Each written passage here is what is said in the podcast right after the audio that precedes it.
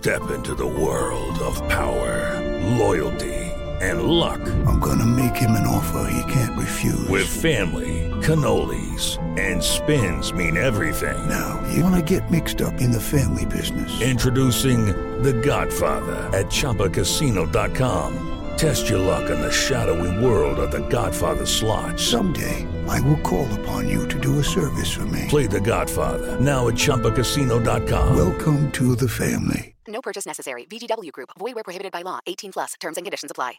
Eu acho que o Brasil fica com essa conversa é, é muita lei e pouca vergonha. Mas escuta, vamos deixar claro aqui. Na Jovem Pan, você ouve e entende a notícia com um time imbatível de comentaristas.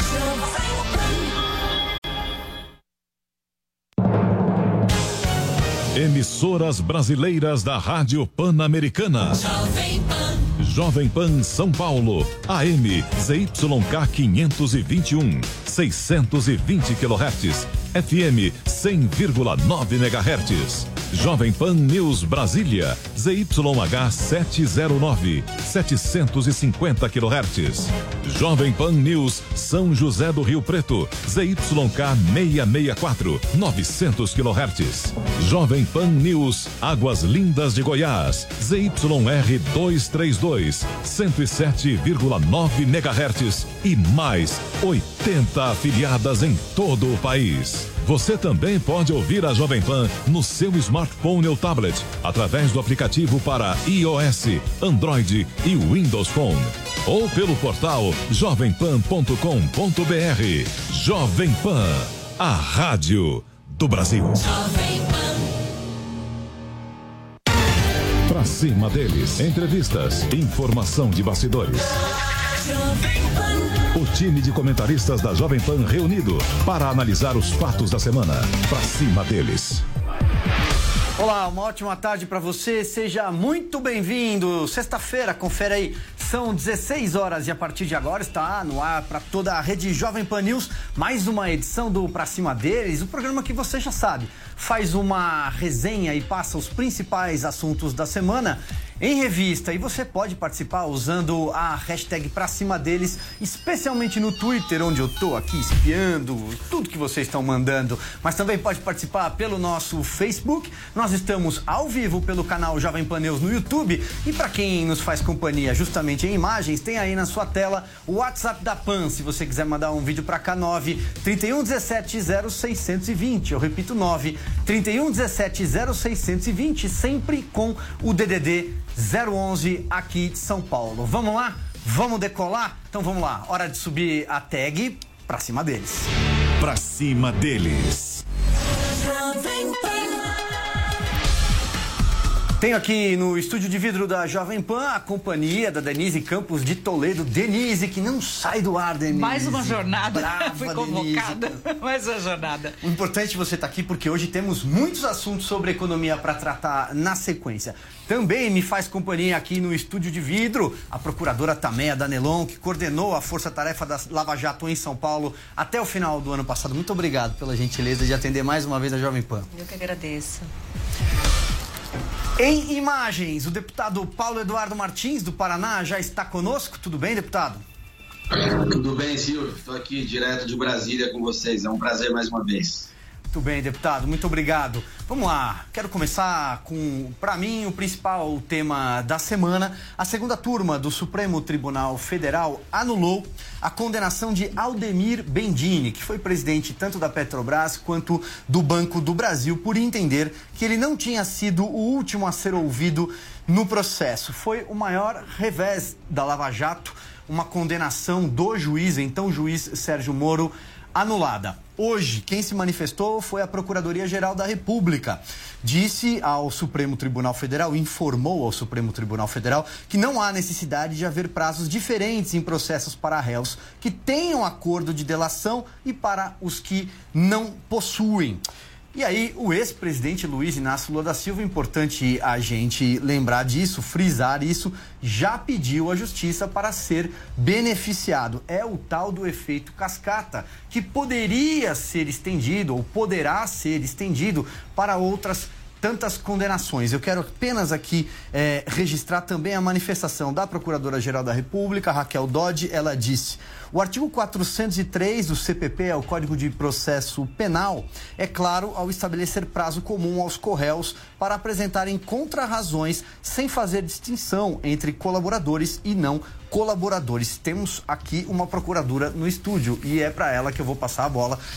Muito bem. Primeiro, nos ajude a entender qual é, é, e se é real essa ameaça, doutora Tameia, em relação ao tal do efeito cascata, porque há, evidentemente, uma enorme preocupação e uma gritaria também por aí. Vão soltar todo mundo, vão condenar todo mundo, não só da Lava Jato, mas de outras, de, por, de outros tantos crimes praticados. Queria ouvi-la. É, de fato é uma decisão muito preocupante, porque quando o Supremo ele profere um julgamento, tem um peso. E evidentemente outros réus que estão numa que estejam numa situação semelhante poderão invocar essa decisão para que seja beneficiado. É, é preocupante e também, no meu ponto de vista, é, não tem um, um fundamento jurídico essa decisão. Por quê? É, a lei diz o seguinte, que no final do processo, depois que todos são ouvidos, as testemunhas, o réu é ouvido em último lugar, é, há a possibilidade de juntar outros documentos. É, e a última fase do processo, antes do juiz proferir a sentença, é essa fase do artigo 403 do Código de Processo Penal. O que, que é isso? É a fase daquelas chamadas alegações finais ou memoriais. É nesse momento que a acusação e a defesa vai apresentar a sua tese final. Então, primeiramente, o Ministério Público fala, tá? Sempre a acusação fala antes, em regra o prazo é de cinco dias, que a lei prevê esse prazo. E depois, todos os outros réus têm mais cinco dias, é um prazo comum, ainda mais os processos eletrônicos, é, todos os réus têm esse prazo para apresentar as suas alegações finais, que são as teses de defesa. Não há nenhuma previsão, nem no Código de Processo Penal, nem na lei do- de colaboração premiada, que determine que os réus colaboradores apresentem primeiro as alegações finais e depois os delatados. Isso não existe. É, então, é, não há violação à ampla defesa, não há violação ao princípio do contraditório. é, quando ocorre dos réus apresentarem nesse mesmo prazo. É, então, primeiramente, não há qualquer tipo de violação. Em segundo lugar, é, para que o Supremo ou algum outro tribunal possa anular uma sentença, anular uma parte do processo, tem que é, restar demonstrado um efetivo prejuízo para a defesa dos réus. E que prejuízo que houve? É, não é porque o colaborador apresentou a defesa junto com os delatados que vai ter um prejuízo, porque os delatados eles acompanharam o processo todo, eles têm acesso aos anexos que os colaboradores trazem, as provas apresentadas. Então, a- as alegações finais não vai trazer uma tese nova, um documento novo que prejudicaria em tese a defesa. Então, é uma, é uma decisão preocupante, tão preocupante que o próprio ministro Faquim requereu que fosse levado ao plenário, porque é uma decisão que vai afetar é, 85% das grandes operações, porque crimes de colarinho branco, crimes de grandes corrupções, geralmente é, a colaboração premiada é mais um elemento de prova. Então, em todos os casos em que os colaboradores apresentaram essas defesas é, no mesmo prazo que os delatados, eles vão poder é, pedir um mesmo julgamento. Uhum. Denise, vou passar então a palavra para você é, e acrescento que eu aposto, aposto e acho que vou ganhar que o país vai parar para acompanhar essa decisão do Supremo Tribunal Federal, Uma dada a extensão que ela pode adquirir, como eu disse, um efeito cascata. A doutora Tameia frisou isso aqui. É importante a gente levar isso para quem nos acompanha pelo rádio, para quem está nos fazendo companhia em todas as plataformas digitais da Jovem Pan, do perigo, do perigo que esse efeito cascata pode ocasionar para o país. E nós não estamos só falando de Lava Jato, que já seria muito, mas estamos falando também de outras tantas operações. Diga lá, Denise. Agora a impressão é que eles deram um tratamento diferenciado quando é o delator, que ele não seria exatamente o réu. Né? Pelo menos pe- pela leitura que eu fiz, dá a impressão que seria de uma outra forma. Porque, na verdade, ele estaria acusando na delação o, o, o réu mesmo, de fato, na, na ação. É, não há esse tipo de entendimento. Não, nenhum. O réu, seja colaborador ou não, ele é réu. quando ele faz uma colaboração, a, a finalidade principal da colaboração não é acusar outros, mas sim que este colaborador tenha benefícios. É um, é um direito que ele tem. Então, a partir do momento em que o réu, colaborador, assume os crimes que ele praticou, indica outros réus que praticaram o mesmo crime, ele tem esse direito. Agora, ele não muda a natureza jurídica, a condição jurídica dele de réu permanece a mesma. Ele não se torna nem um assistente de acusação e nem um acusador. Logo, o prazo para ele apresentar os seus memoriais, as suas alegações finais, tem que ser o mesmo. Agora, é, esse tipo de decisão valeria no caso de condenação do, ex-presidente Lula, que eu acho que é a grande a preocupação de todos é isso, é o quanto que ele poderia se livrar dos processos em função disso. Essa decisão ela pode impactar em outros casos semelhantes, inclusive do, do ex-presidente, porque em vários casos onde ele é réu já foi condenado, houve a colaboração premiada.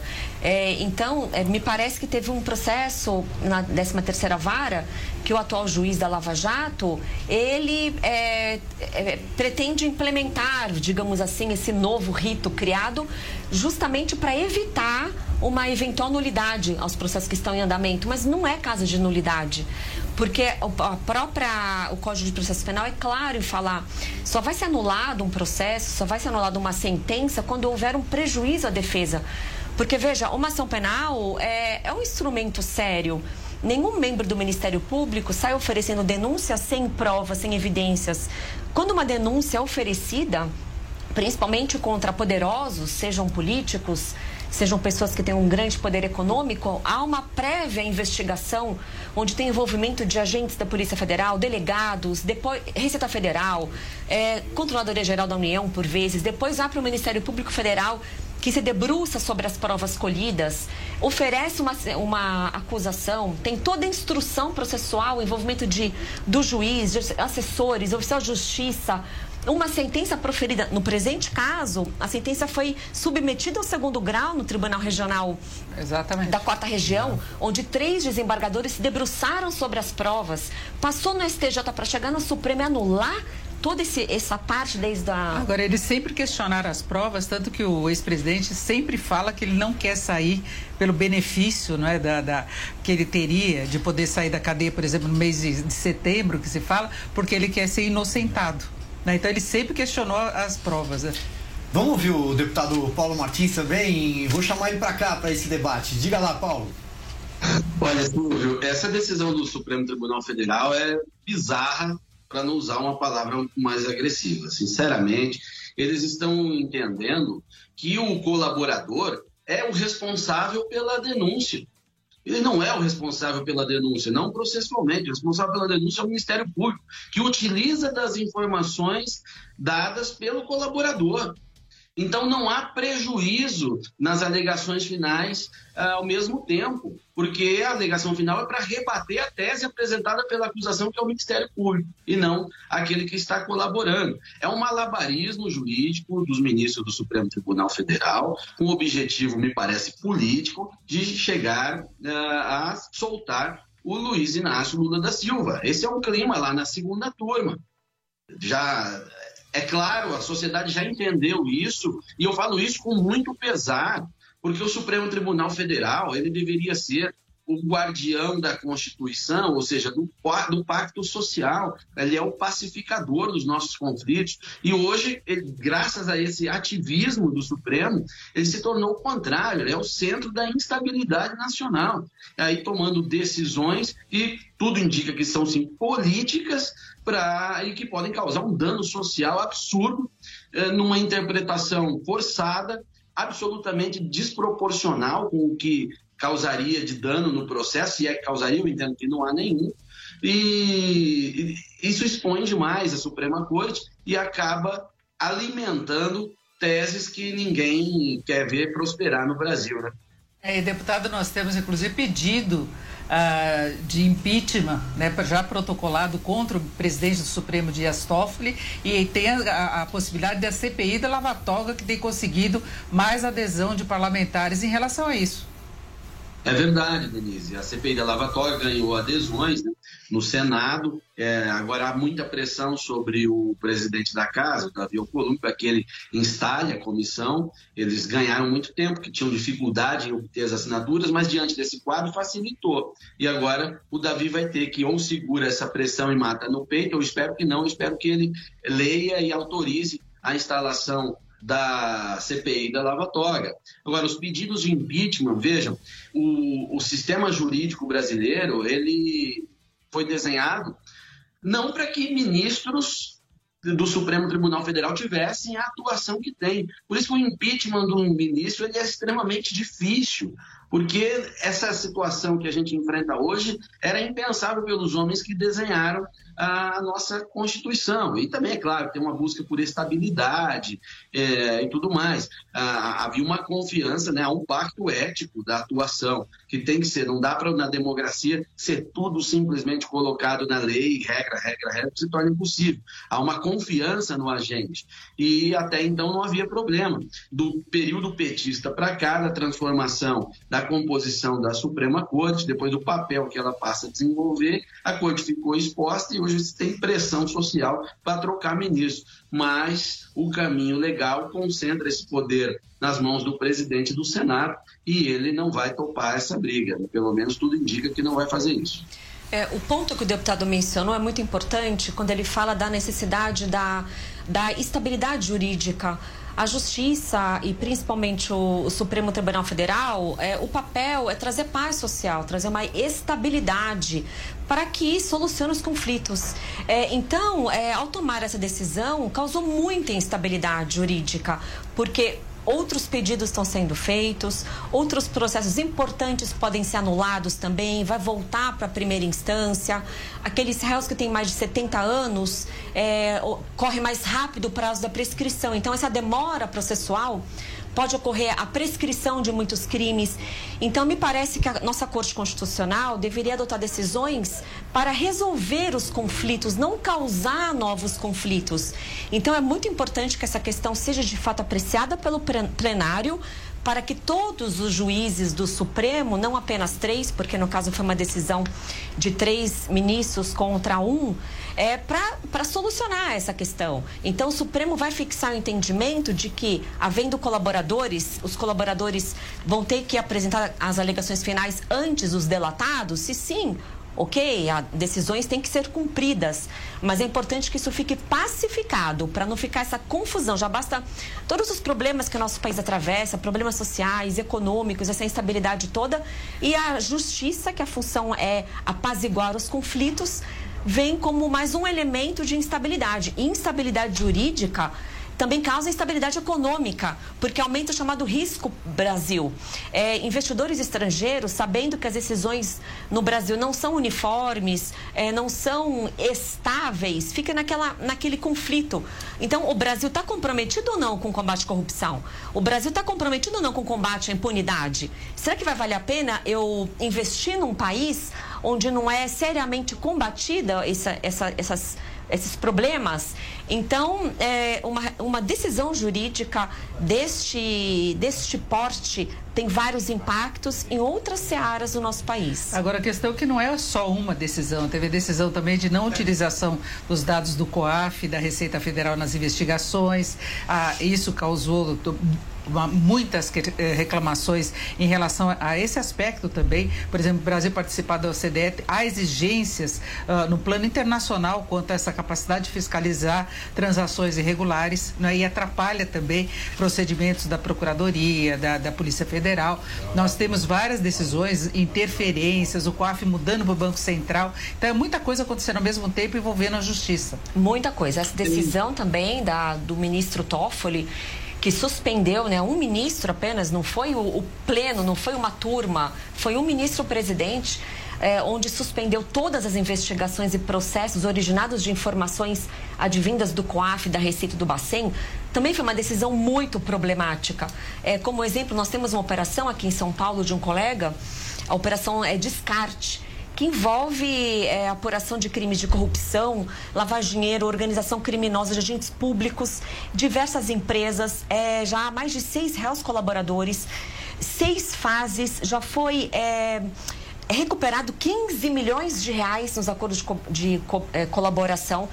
300 milhões de reais lançados pela Receita Federal e réus que estavam presos por conta dessa operação, réus que estavam eh, obstaculizando a investigação, agora acabaram de ser soltos. Ontem teve uma decisão, por conta da, da decisão do STF, que suspendeu essas esses processos, réus presos não podem ficar suspensos o- os processos porque demora mais o prazo. Ou seja, já começou. Já começou. Já, já, já, já, A gente até Já. esquece, tem a lei de abuso de autoridade também, tem muita coisa quando a gente vai falando aí que você lembra o excesso de ações que a gente tem visto que parece ter como base a, a tentativa de barrar as Eu Vou, investigações. pe- né? vou pegar uma carona no seu comentário para passar a palavra lá para o deputado Paulo Martins. Com um pequeno adendo, é, a gente está ali na semana seguinte às manifestações populares que ocorreram em diversas cidades do Brasil, especialmente aqui na Avenida Paulista, Paulo. É, e aqui, o nome de alguns ministros do Supremo Tribunal Federal foi, olha, eles foram muito lembrados e não de uma forma muito boa. É, é evidente que a gente não está atacando aqui a justiça, um dos pilares da nossa democracia, e que a Praça dos Três Poderes permaneça intacta para o bem do Brasil, mas sim algumas figuras que estão lá. E então é, tem aí ó para você abuso de autoridade e essa pressão popular contra alguns ministros do Supremo. A doutora Tamé acabou de citar o presidente da corte, Dias Toffoli. Diga lá. Silvio, há poucos anos era impensável pressão popular sobre ministros do Supremo Tribunal Federal. As pessoas nem sabiam os nomes deles, às vezes advogados nem sabiam os nomes dos ministros, porque a corte se preservava. Não é porque havia simplesmente menos informação, isso também é verdade. Mas havia também uma outra postura da corte. A corte hoje ela se dá o direito, não tendo, mas ela se dá este direito de legislar. O que eles estão fazendo neste caso que a gente está discutindo é legislar, não está escrito na lei. A decisão deles não está embasada na lei. Eles também não interpretaram aquela lei, eles criaram um novo mecanismo.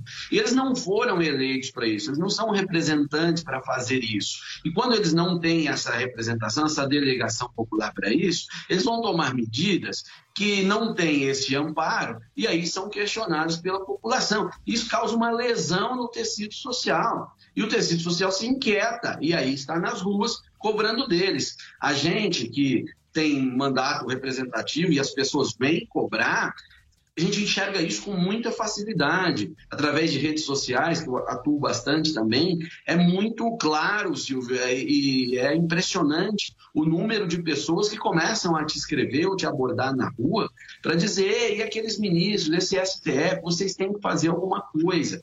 E a gente não tem o que fazer. Os mecanismos não estão à nossa disposição para eh, trocar ministro, coisas nesse sentido.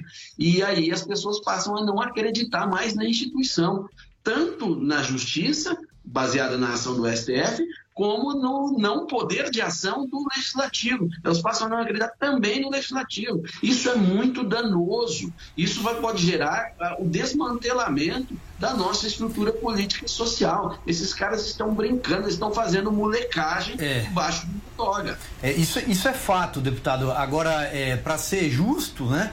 Falei, falei agora do, do Judiciário, mas tem exatamente o Congresso Nacional. Essa lei de abuso de autoridade passou aí na calada da noite e sem votação nominal, ou seja, sem que o parlamentar colocasse ali a sua digital. Afinal de contas, né? Custa muito caro para o eleitorado esse tipo de decisão, né? Sim, isso foi péssimo também. A Câmara vinha muito bem, com uma agenda positiva, boa, fazendo alguns enfrentamentos necessários. Não era agora o momento de ah, votar esta lei. Eu queria ter votado contra, me manifestei contra, mas nem pude, porque não teve a votação nominal. Meu partido tem apenas oito deputados, não, não pode pedir nominal, e também nem sei se a liderança ia querer pedir esta votação. Mas eu queria votar contra essa lei, porque ela nem foi, além do texto ter problemas, ela nem foi discutida por essa legislatura. Nós temos uma legislatura renovada em 50%, numa outra realidade social daquela que foi quando ela foi proposta, né? porque a mudança é muito rápida, apesar de que no momento de sua propositura também já era uma reação ao combate à corrupção. Vide a origem da lei, que é Renan Calheiros e Roberto Requião, ou seja, um texto que já parte de vício de origem. Então, nesse momento, a Câmara deu um baita de um tiro no pé no sentido de preservar-se institucionalmente e votou, votou uma lei que eu entendo que é muito danosa, especialmente a atuação policial. Paulo, eu vivi para ver isso daí, viu? Para ver o Renan chamar alguém de fora da lei, para ver uma lei desse tipo avançar no nosso legislativo. Ai, ai, ai. Denise, você queria fazer um comentário já? Não, é, agora essa questão da lei de abuso de autoridade está nas mãos do presidente Bolsonaro, né? Exato. E hoje ele comentando naquela saída lá do palácio, ele falou: é, tem alguns casos tem abuso mesmo. A gente não vê a disposição dele em promover aí e, e, em vetar de uma forma mais ampla ao que foi aprovado. E, e aí complica as investigações na procuradora em, em vários aspectos, não é só do combate à corrupção. Várias investigações. É claro que é, eventual abuso de autoridade tem que ser repelido, tem que ser condenado. Se, se algum agente público praticou abuso de autoridade, tem que ser investigado, processado e condenado. De fato, a lei é muito antiga também. As penas são baixas. Agora, não me parece que o intuito é evitar abuso de autoridade. Me parece que o intuito é deixar o agente público, o policial, é, o membro do Ministério Público, até o próprio juiz que atua em grandes casos de corrupção, com medo de agir, com medo de trabalhar. Intimidado, né? Intimidado, porque um dos, dos dispositivos diz se o, se o membro do Ministério Público é, iniciar uma investigação e depois é, é, constatar que a, pessoa é, foi, que foi arquivado, porque a pessoa era inocente, responderá por abuso de autoridade. Mas veja, a investigação é justamente para colher elementos. Se nós formos ficar impedidos de iniciar uma investigação, Eu- eu Começar só quando ter certeza. que não tem, não tem como, né? A investigação não é uma E, acusação. até- e e isso vai, vai contra o próprio papel do Ministério Público. Claro, né? Exatamente. E, e não vamos muito longe. Há alguns anos tentaram calar o Ministério Público legislando, né? Sim. É, e a mesma coisa o uso de- dos dados, por exemplo, do COAF e da Receita Federal. É o primeiro indício. Exatamente, esses órgãos, é, é, ban- os bancos, não são, não são apenas entidades apenas para a pessoa investir e guardar dinheiro, não é isso. Tem a finalidade de evitar os ilícitos.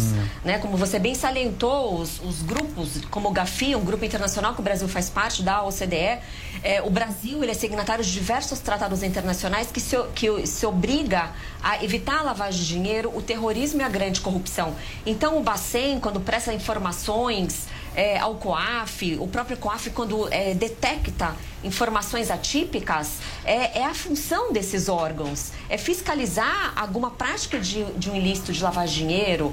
É, então, se esses órgãos não podem comunicar aos investigadores, é, vai, vai perder a, a, a finalidade desse, desse órgão de controle. E na própria lei de lavagem de dinheiro, que cria o COAF, por exemplo, determina que o COAF, é, tendo elementos de indícios de crime, tem que comunicar às autoridades.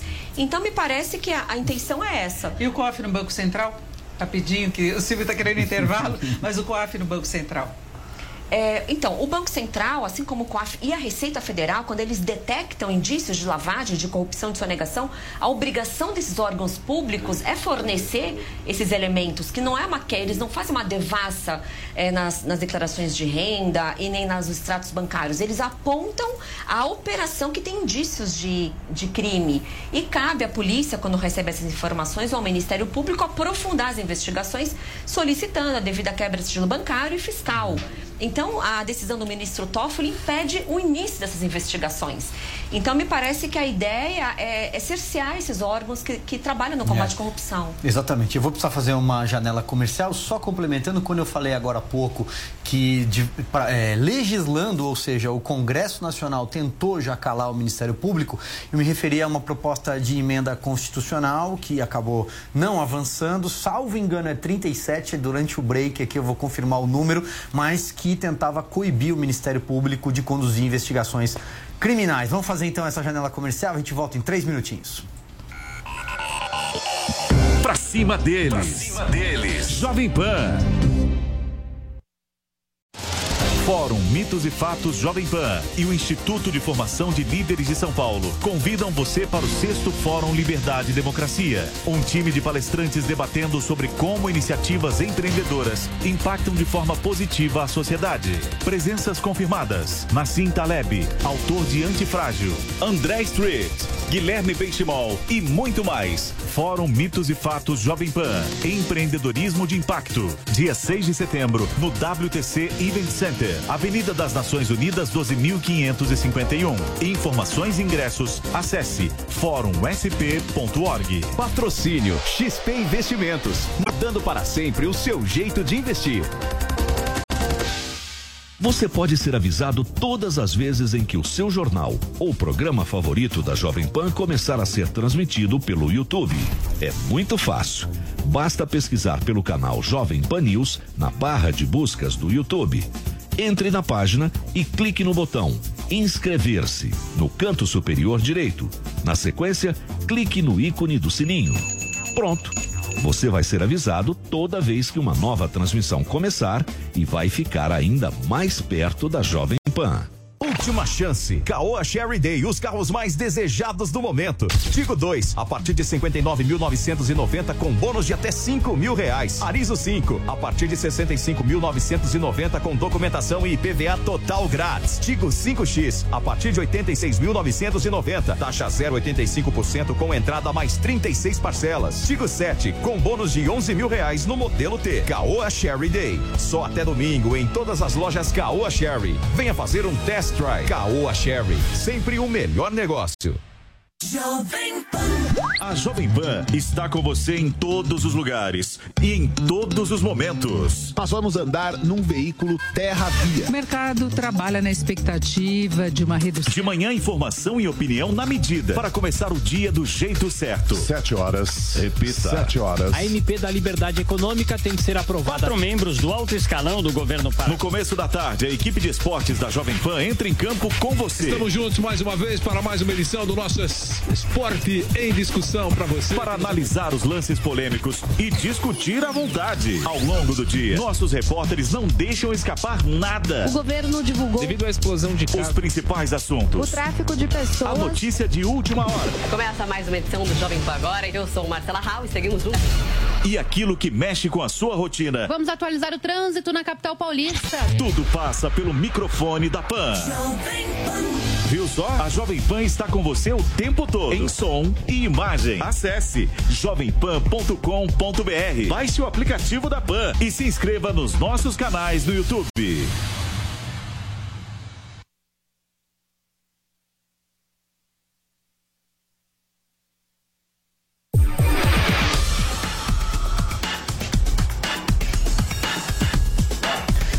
Estamos de volta, este é o Pra Cima Deles. Vamos lá, vamos pro segundo bloco. Hoje eu tenho aqui a companhia da Denise Campos de Toledo, da procuradora também a Danelon.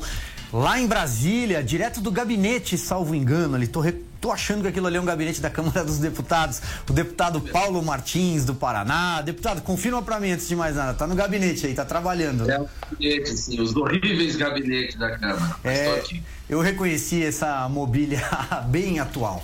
É, Brincadeiras à parte, afinal de contas, é sexta-feira, né, pessoal? A gente retoma então o tema do primeiro bloco, porque tem muita gente se manifestando nas redes sociais. De fato, essa decisão da segunda turma relacionada a um processo de Aldemir Bendini, que foi presidente da Petrobras e do Banco do Brasil, pode provocar um efeito cascata, inclusive beneficiando o ex-presidente Lula, por exemplo, além de presos em outras operações. Denise Campos de Toledo, diga lá. Ah, O que surpreendeu muito, acho que o voto que chama mais atenção é de Carmen Lúcia. Isso não pode ser indício de uma mudança de outros ministros também em relação a essa questão? Uma revisão que eles possam estar fazendo por vários fatores? Então, é, um dos, dos pontos que eu acho um pouco problemáticos do Supremo é essa mudança de entendimento. Claro que todo operador do direito muda, às vezes, de entendimento. Agora, essas mudanças é, contínuas causam essa a chamada aquela instabilidade. Haja vista no que se refere à prisão em segunda instância. É, desde 2009 até 2009 é, era o Supremo entendia que era possível a prisão após segundo julgamento, que era constitucional. Em 2009 mudou o entendimento. Em 2016 que foi muito bom até para as investigações da Lava Jato, fixaram esse entendimento. Agora estão querendo botar novamente. Então, essas mudanças é, deixam essa insegurança. É claro que o ministro, eventualmente, num ponto ou outro, pode é, mudar o seu entendimento, mas sem que haja uma mudança na, nas circunstâncias sociais da sociedade que gera essa alteração, fica, fica complexo. Então, não se sabe é, como a corte vai decidir. E os, uma Suprema Corte, a Corte Constitucional, é importante que haja essa previsibilidade. Que seja os réus ou a acusação saiba, chegou no Supremo, qual vai ser o entendimento do Supremo? Para que haja essa pacificação. Então, não, não sei o que, o que levou a ministra a mudar o entendimento. É, até o pacote de crime que ainda não foi aprovado, ele prevê esse tipo de condenação e prisão, tentando esclarecer a situação de fato. Né? Vamos, passar, vamos passar essa bola pro, pro Paulo. Diga lá, Paulo Martins, deputado. Sobre, sobre justamente o avanço do pacote anticrime. Alô. Sim, essas mudanças aí do Supremo, elas não se justificam porque não houve nenhuma alteração na ordem social tão grave a ponto de levar a uma nova interpretação. O que alterou, na verdade, era o nome dos réus. E aí, por conveniência, por causa de poder, pressão política, correntes e tudo mais, a interpretação passa a ser outra. Isso que aconteceu. Nessa última vez, autorizar a prisão em segundo instante foi para prender o Eduardo Cunha. Todo mundo sabe disso. Só que depois o Lula foi enquadrado, aí ficou ruim, né? Aí virou tensão novamente. Não vamos ter medo de dizer não, porque foi isso mesmo. E sobre o pacote anticrime, é, é preciso ampliar o debate dele na Câmara dos Deputados. Não dá para a gente ficar carimbando se o pacote vai passar, se não vai passar, o que é, o que não é e tal, porque ele ainda está com uma discussão restrita, estava lá num grupo de trabalho que não, não vai levar aquilo, não vai levar a lugar algum, né? E para aprovar leis relevantes, há uma maturação no debate, tem que haver. Então tem que haver exposição, assim como houve na reforma da Previdência, que pela sua complexidade e seu tamanho, ela vem sendo discutida desde 2016. Aí maturou a ponto de ser aprovada com 379 votos, uma votação ré, que houve compreensão. E o pacote anticrime eu vejo também de forma semelhante, apesar dos criminosos também estarem representados aqui. Afinal, é, pois é. representação da sociedade. Pois é, Paulo, eu, eu acho que esse talvez seja justamente o ponto, né? Porque a partir a, a sociedade se conscientizou é, o brasileiro se conscientizou da necessidade da reforma da Previdência, algo que não era simples de conseguir massificar essa ideia que é, inclusive, impopular. E a sociedade já muito antes é, pedia uma legislação mais dura anticrime. A questão é é muito mais fácil para o parlamentar, a maioria deles, não estou aqui incluindo você, é, aprovar uma reforma da Previdência do que votar a favor de um pacote anticrime. Afinal de contas, aí nesse tapete verde da Câmara dos Deputados, e por que não no tapete azul do Senado Federal, tá cheio de gente enrolada até o pescoço com investigações, com denúncias, quando não, estão aí apadrinhados por alguém que está também com a corda no pescoço. Tem isso mesmo, é assim. Ah, o Congresso, ele, quando você passa a transitar mais nele, você passa a compreender a, a representação social realmente. Ela está aqui, seja nos sotaques, nas virtudes e também no, nos cânceres, né? nos cancros sociais. Eles também estão aqui. Então, tem as pessoas que têm interesse direto em uma legislação mais frouxa, tem as pessoas que têm realmente compreensão de que, o, honesta intelectualmente, de que não deve haver uh, uma política mais dura uh, de apenamento, enfim, tem também, está cheio de advogados aqui na Câmara. Acho que certamente a maior uh, profissão, a profissão mais representada aqui é muito provavelmente os advogados, e não são necessariamente criminalistas. Mas você tem aí uma tradição de pensamento do direito criminal brasileiro, e da doutrina, que também influencia nesse debate. Né? Não é umas tão simples como uh, os corruptos e bandidos versus os mocinhos, né?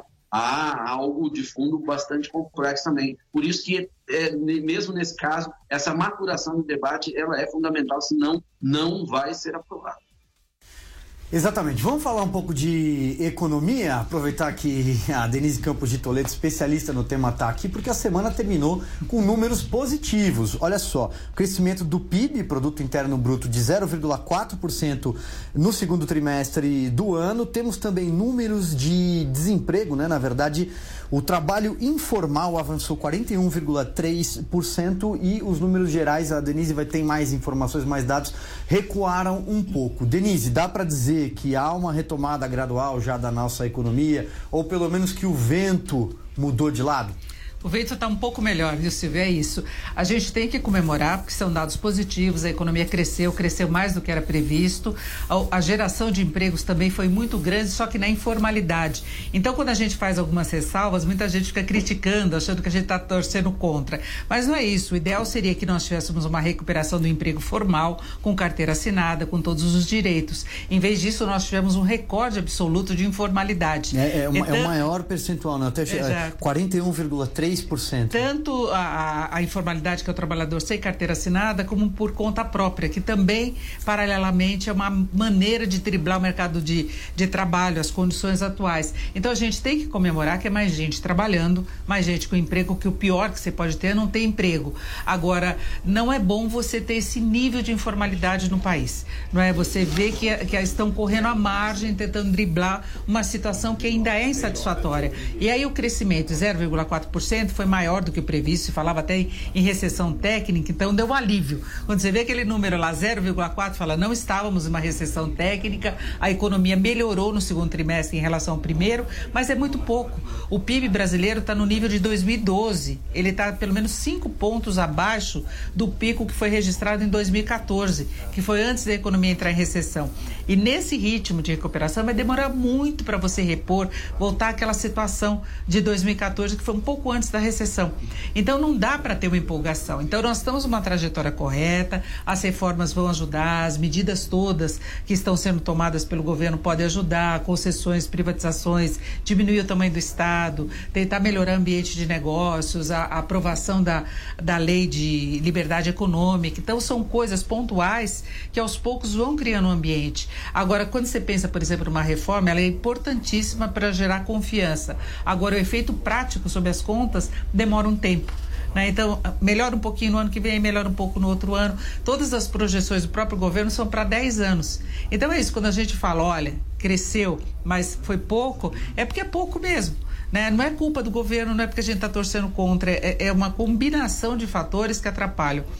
E o mercado, Denise? O próprio desemprego ainda alto é, é um limitador muito grande para uma reação mais forte da economia. Por isso é até bom, porque aumenta a massa real de salários, mesmo que seja pela informalidade, é mais gente com condição de consumir, de alavancar um desempenho melhor da economia. Então, de repente, pode começar a dar certo de fato. E o mercado reagiu como? Ainda não, não reagiu fechou, bem. né? São, o PIB... são 20 para 5, é, né? Hoje estamos 16 melhor. e 40, mas... Hoje o mercado resolveu dar uma trégua para fechar o mês. é isso, nós temos a bolsa em alta, o dólar em queda, agora há pouco ele estava em R$ 4,13, ainda é um patamar bem acima do começo do mês.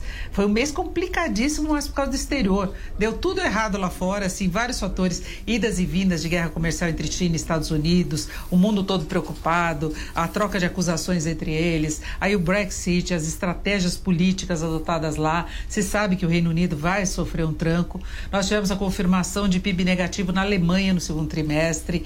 Ah, tem outros fatores políticos. Argentina em crise né, a questão política da Argentina, que preocupa a oposição ganhar por uma possível mudança de política econômica, só que do jeito que está também não está dando certo com o Macri. Né? Então, a Argentina não tem muito como fugir a tendência de oposição ganhar, porque eles eh, já passaram no primeiro teste e Macri está se afundando aí em práticas antigas, é moratória, congelamento, ah, aumento forte dos juros, o câmbio disparando. Então, é, é aquela crise dos anos 80, né? Que o Brasil viveu também, anos 90 também a gente teve pontualmente, então a volta ao passado na Argentina com um governo que prometia ser muito bom. Né? Ele demorou, vacilou e acabou gerando essa situação. E o mercado foi nesse embalo do noticiário. Se vai ser melhor em setembro, a gente não pode dizer com certeza, vai depender de todos esses fatores pontualmente. Agora, no finalzinho do mês, o mercado começou a apostar mais nas conversas telefônicas entre China e Estados Unidos. Isso ajudou, pelo menos o fechamento de agosto deve ser positivo. Deputado Paulo Martins, quero seu comentário também sobre esses números da economia. A semana, como eu disse, termina com o vento a favor. Os números foram positivos, tanto do PIB, do Produto Interno Bruto, como também os, a taxa de desemprego aí num leve recuo, apesar dessa, desse, desse emprego informal, recorde que a Denise citou agora há pouco. Sim, é, eu acho natural que seja, num primeiro momento, aí, mais lenta. Né? Um país do tamanho do Brasil, da sua complexidade, por tudo que ele vem passando, é como um trem carregado. Ele parou, estava estagnado, e para ele começar a se movimentar, ele não sai em alta aceleração. Né? Ele tem um processo aí para até atingir as condições de desenvolver a velocidade ideal, para fazer uma, uma analogia aqui tentando ser didático. Os números que a Denise ah, abordou, eles sobre a informalidade assusta, né? Um tamanho de informalidade como esse, mas ele revela também aí uma dificuldade para a formalidade. Veja que dificuldade legal até, barreira mesmo, porque nós temos então a oportunidade de trabalho, tem a pessoa que está ocupando, aproveitando a oportunidade de trabalho, mas ela simplesmente não formaliza, ela está paralelo ao sistema legal. E, obviamente que precisa melhorar as condições para ela poder se adequar. Isso sim revela uma barreira, como eu tenho apontado. Então é preciso também que a gente avance nesse sentido. Né? O governo ele dá sinais de que quer isso. O secretário da Previdência e Trabalho, Rogério Marinho, também tem anunciado uma série de medidas e também de estudos, isso tem informação que ele tem feito, que é buscar uma nova etapa de uma modernização trabalhista, tornar as coisas um tanto mais soltas e não tão amarradas como são no Brasil, né, já historicamente. E isso deve ajudar também num, num novo grau de formalização uh, num futuro próximo. Agora, a agenda reformista do governo, ela é, me empolga né, há muito tempo. Eu luto por essas teses, pela redução do Estado, as privatizações, foi anunciado aí um pacote bastante agressivo de privatizações estatais. Tudo isso serve também para ampliar a confiança e também fazer com que o Estado em seguida foque as energias naquilo que é propriamente dele e não se meta no que ele não consegue fazer e também a redução de torneiras, que é para mim a grande política anticorrupção é reduzir o tamanho do Estado. Quanto menos torneiras, menos poder. Vamos lá, outro assunto importante e que deve ganhar ainda mais relevância nas próximas semanas é a escolha da substituta, do substituto da Raquel Dodge à frente da Procuradoria-Geral da República. Uh, o primeiro nome na lista tríplice é o do Mário Bonsaglia. Foi o primeiro colocado, tem outros dois nomes na sequência. Quero aproveitar então aqui a presença da procuradora Tameia Danelon para tentar ajudar a gente a entender Aliás, eu vou fazer uma pergunta diferente. De uma forma bem didática, queria pedir é, para você explicar para a gente como é que funciona desde a escolha dessa lista tríplice, para quem é leigo, quem não está tão acostumado com esse assunto, que nos faz companhia pelo rádio e também em toda a rede Jovem Pan News em imagens. Então, é, a lista tríplice não tem uma previsão na Constituição, nenhuma lei, né? É, o que, que a Constituição diz? A Constituição diz que para ser procurador-geral da República tem que ter mais de 35 anos, escolhido pelo presidente e sabatinado pelo Senado, ou seja, o Senado faz uma sabatina para aprovar ou não o candidato. E a lei complementar do Ministério Público Federal, ele traz mais um dado que tem que ser alguém da carreira do Ministério Público Federal. É, a partir, se não me falha a memória, de 2003, né, até 2003, o presidente da República indicava é, qualquer membro do Ministério Público Federal para ser procurador-geral. A partir de 2003, a nossa associação, que é a Associação Nacional dos Procuradores da República, é, iniciou essa, essa eleição interna, onde todos os membros do Ministério Público Federal podem votar naqueles candidatos que se oferecem ao pleito e os três nomes mais votados são encaminhados para o presidente da República. Desde 2003, é, sempre o mais votado que ficou em primeiro lugar era indicado. Só na última escolha, o ex-presidente Michel Temer indicou a doutora Raquel Dodge, que era a segunda colocada. Contrariou, né? É. Contrariando a lista tríplice, não é isso? Não, não contrariou. É, em vez dele indicar o primeiro colocado, pegou o segundo. Nicolau pegou, uhum. É, escolheu o segundo candidato, né? É, então a lista tríplice ela é importante. Por que, que a lista tríplice é muito importante? Porque o, o Procurador-Geral da República ele vai investigar e processar o presidente da República, os senadores, os deputados federais. Então, é, vindo a escolha da própria carreira, isso vai trazer o quê? Uma neutralidade do procurador-geral em relação ao executivo. Vai ser uma pessoa da carreira escolhido pelos pelos é, seus pares, né? Não é corporativismo, não é sindicalismo, não é nada disso. É apenas a carreira que trabalha em investigação de crimes, que trabalha é, em outras áreas cíveis, de, de pessoas que são mais aptas, que reúnem aqueles elementos técnicos e não políticos para ocupar um cargo. É, atualmente, é, de fato, tem esses três mais votados que são excelentes nomes. Em primeiro lugar, está o doutor Mário Bonsaglia, um excelente candidato. Em segundo lugar, a doutora Luísa Frinchaisen, também excelente procurador. E em terceiro, o doutor Blão. Os três são muito bons, é, experientes, é, técnicos, muito comprometidos com, a, com a, o Ministério Público Federal e com a sociedade, né? É, então seria muito interessante que o presidente é, escolhesse alguém dessa lista, né? É, para que haja mais democracia, para que não haja muita é, interferências políticas nessa escolha. Como o mandato da doutora Raquel vai até dia 17 de setembro, se até lá, e me parece que não vai ter uma escolha, não vai ter uma indicação formal e não vai dar tempo para o Senado sabatinar o candidato, o que acontece? É, vai ter um procurador-geral interino, que é o vice-presidente do nosso conselho, que é o doutor Alcides Martins.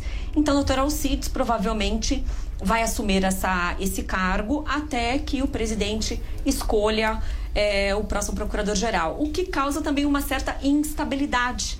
Não é? Porque as pessoas ficam é, nessa expectativa. Quem será indicado? O indicado vai ter que formar a sua equipe. É, não é uma, uma assunção ao cargo, não é simples. Ele tem que formar toda a equipe, indicação de muitos cargos. Então, eu sei que o, o presidente está com muitos problemas, né, para resolver. como você disse, as atribuições do Procurador-Geral da República não são poucas, né? Não são poucas, é. Denise. Agora, o presidente, em várias ocasiões, ele disse que ele não quer um procurador que pense diferente dele em determinadas uh, questões. Ele citou até a questão de, de tratamento dado às minorias, demarcação de terra. Então, já prevendo que possa haver algum embate entre a Procuradoria e as, as propostas do governo. E não é adequado desse tipo de escolha, né? É, não é... Se, quando a gente pensa em independência, não é? É, não é adequado porque assim, nós membros do Ministério Público Federal, nós temos trabalhamos em várias áreas de atuação. Eu, por exemplo, trabalho na área criminal há quase 20 anos crimes financeiros, tem colegas que trabalham na área ambiental, na área de saúde, na área de minorias. Então, cada um tem uma atuação. Mas é, esses três candidatos, é, eles têm uma, uma, um amplo conhecimento em diversas áreas e com mais peso na área criminal. Os três candidatos são muito mais familiarizados com a área criminal. Então, não me parece que nenhum desses três candidatos é, não seriam adequados e, e não estariam completamente é, com uma visão paradoxal do presidente. É, então, quanto a isso, ele não, se ele indicasse um dos três, ou o primeiro colocado, o Mário Bonsaglia, não estaria indicando uma pessoa que pense completamente diferente. E além disso, a gente tem que lembrar que o cargo de procurador-geral não é um cargo político, é um cargo técnico. Não é um braço do governo. Não né? é, um, ao contrário, é um braço. Nós somos independentes, é uma instituição independente que, que cabe assegurar os direitos da sociedade, a democracia, o Estado Democrático de Direito, é, os direitos fundamentais, as garantias e combater a criminalidade e a impunidade, que é, no meu ponto de vista, é uma, um dos maiores problemas que temos. Vamos falar mais um pouquinho de política, então? Vamos lá para Brasília conversar, conversar com o deputado Paulo Martins porque aparentemente, aí quero ouvir a sua opinião, deputado, o Bolsodória, aquele slogan que ficou conhecido no segundo turno da eleição, acabou, né? Chegou realmente a hora do divórcio. O presidente usou as redes sociais para dizer é, que o Tucano mamou nas tetas do PT ao comentar o financiamento pelo BNDES de um jatinho particular do governador. Dória rebateu nessa sexta-feira dizendo, abre aspas, nunca precisei mamar em teta nenhuma. Enfim, acabou o Bolso Dória definitivamente? Qual é a tua opinião, deputado? Se não acabou depois dessa, não acaba nunca mais, né? Eu, eu entendo que sim, o presidente fez isso muito provavelmente de caso pensado para delimitar o território aí no campo da direita, da centro-direita, que é com quem ele quer falar. né? E veja, criticar a atuação do BNDES na questão dos jatinhos, é, é, acho que é bem criticável mesmo. Eu mesmo já fiz isso, mas aí ele partiu para o confronto contra um governador de estado. né? Então, não é uma mera opinião sem pensar, não. Ele está enxergando 2022 e quer dizer assim, olha, nesse campo aqui da centro-direita, o cara sou eu, o Dória não serve. Agora, Paulo, eu já vi a eleição começar muito, muito tempo antes das urnas. Agora, essa é brincadeira, hein? O pessoal tá ansioso demais, né? Eu, vem, alguém vem falar em eleição para mim, eu corto a conversa na hora. Eu não quero nem pensar nisso. Tem muita coisa para fazer, tem muito nó a desatar, tem muita uma agenda super complexa que a gente precisa colocar. Não acho positivo antecipar esse debate. É, há um processo aí também na figura do presidente de governadores que ele tem que ser considerado, que é manter uma alguma expectativa de poder para você não ir perdendo aliado. Isso faz parte também da coisa política, mas partir para uma guerra aberta ou para uma campanha aberta com tamanha antecedência não tem sentido, atrapalha e cria um clima de instabilidade, que a gente já falou aqui tantas vezes nessa palavra hoje, e o, o país não precisa de instabilidade. Então eu espero que esses surtos aí de ansiedade eleitoral sejam apenas surtos que passam rápido. É isso daí. Vamos dar uma espiada em quem fez esse programa com a gente, produção? O que temos por aí? Pelo Twitter, a Fabiana tá dizendo: o que não falta é pauta no programa pra cima deles. É, realmente hoje a conversa foi bacana. Decisão absurda do Supremo. Seguindo. Não, seguindo. Próximo tweet, produção. Vamos lá, passando. A Lohane Teixeira tá dizendo: Eita, é hoje, às 16 ligada no pra cima deles. Pena que tá acabando. Érica Moura, ah, com excelente tamanho da Neon, olha, doutora, olha aí, não vou perder, ela me representa como mulher, a Lava Jato é heróica e tem que avançar. É o que a gente espera. O Gerson Carvalho diz: pergunte para a doutora- Tameia como a sociedade brasileira deve se comportar frente ao STF. A gente falou, falamos sobre a lei de abuso de autoridade, falamos sobre alguns ministros, falamos sobre especialmente a decisão da segunda turma, Gerson. Arnaldo da Gama, também pelo Twitter. Eu participarei também como ouvinte. É isso aí. Pra cima deles também no rádio, em toda a rede Jovem Pan News. Isso aí é um meme? É isso? Sextou. É, deve ser, deve ser alguma GIF que não tá rodando, pra quem nos faz companhia em vídeo. Agora o Sander Souza tá dizendo o programa é muito bom, precisa de mais tempo. Parabéns ao time de hoje, Denise Campos de Toledo, citando você, Denise. Olha só. E também o deputado Paulo Martins. A Amanda Arras está dizendo, e hoje é dia da resenha semanal com humor ácido e credibilidade. Tá bom? Tony Pontes, caprichando nos convidados, sempre combativos. Tá bom? É isso. Muito obrigado a você que participou, viu? Muito obrigado a você que mandou sua mensagem pelo Twitter, para você que escreveu lá no Facebook, eu estava acompanhando por aqui também. Estávamos ao vivo no nosso canal no YouTube. Infelizmente não dá para responder todo mundo, mas essa audiência só cresce e cada vez mais eu quero a participação de vocês. Denise Campos de Toledo, muito obrigado. Você que está no seu 18º programa hoje. É aqui mais na uma jornada. Vamos lá, seguimos até a noite. Ótimo programa. Boa tarde a todos. Quase boa noite, né? Agradeço mais uma vez a gentileza da doutora Tameia Danelon. Agradeço. Obrigado. Boa tarde a todos. E também do deputado Paulo Martins, em seu gabinete de Brasília. Muito obrigado, Paulo. Grande abraço mais uma vez, viu? Eu que agradeço, Fio. sempre um prazer aí, contem sempre comigo. Bom final de semana a todos.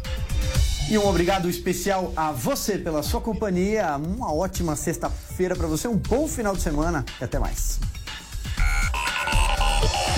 Pra cima deles. Pra cima deles. Jovem Pan. Você pode ser avisado todas as vezes em que o seu jornal ou programa favorito da Jovem Pan começar a ser transmitido pelo YouTube. É muito fácil. Basta pesquisar pelo canal Jovem Pan News na barra de buscas do YouTube. Entre na página e clique no botão Inscrever-se no canto superior direito. Na sequência, clique no ícone do sininho. Pronto. Você vai ser avisado toda vez que uma nova transmissão começar e vai ficar ainda mais perto da Jovem Pan.